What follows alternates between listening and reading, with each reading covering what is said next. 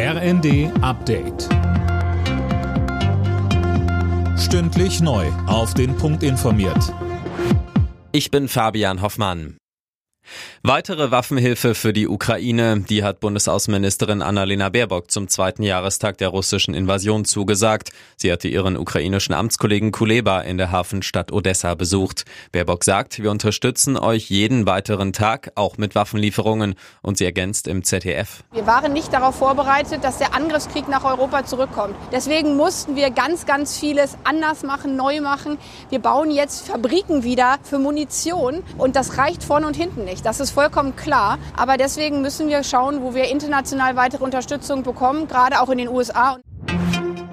Donald Trump hat auch die Vorwahl der Republikaner in South Carolina gewonnen. Das berichten mehrere US-Sender. Der Ex-Präsident besiegte seine letzte Rivale Nikki Haley ausgerechnet in ihrem Heimatbundesstaat. Es ist der vierte Erfolg für Trump.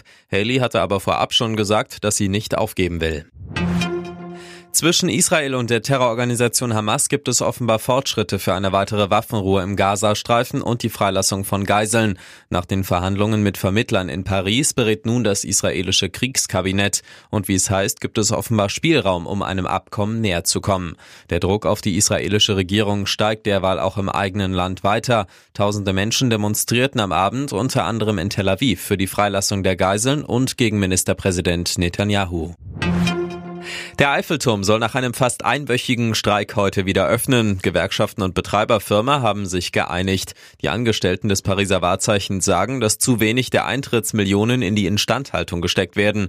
Nun sollen die Mitarbeiter mehr Mitsprachemöglichkeiten bekommen. Sieg für die Bayern im Spitzenspiel der Fußball-Bundesliga. Nach zuletzt drei Pflichtspiel-Niederlagen gab es gegen RB Leipzig ein 2 zu 1. Nun sind es wieder acht Punkte Rückstand auf Tabellenführer Leverkusen. Die weiteren Ergebnisse Union Heidenheim 2 zu 2, Gladbach Bochum 5 zu 2, Bremen Darmstadt 1 zu 1 und Stuttgart Köln 1 zu 1. Alle Nachrichten auf rnd.de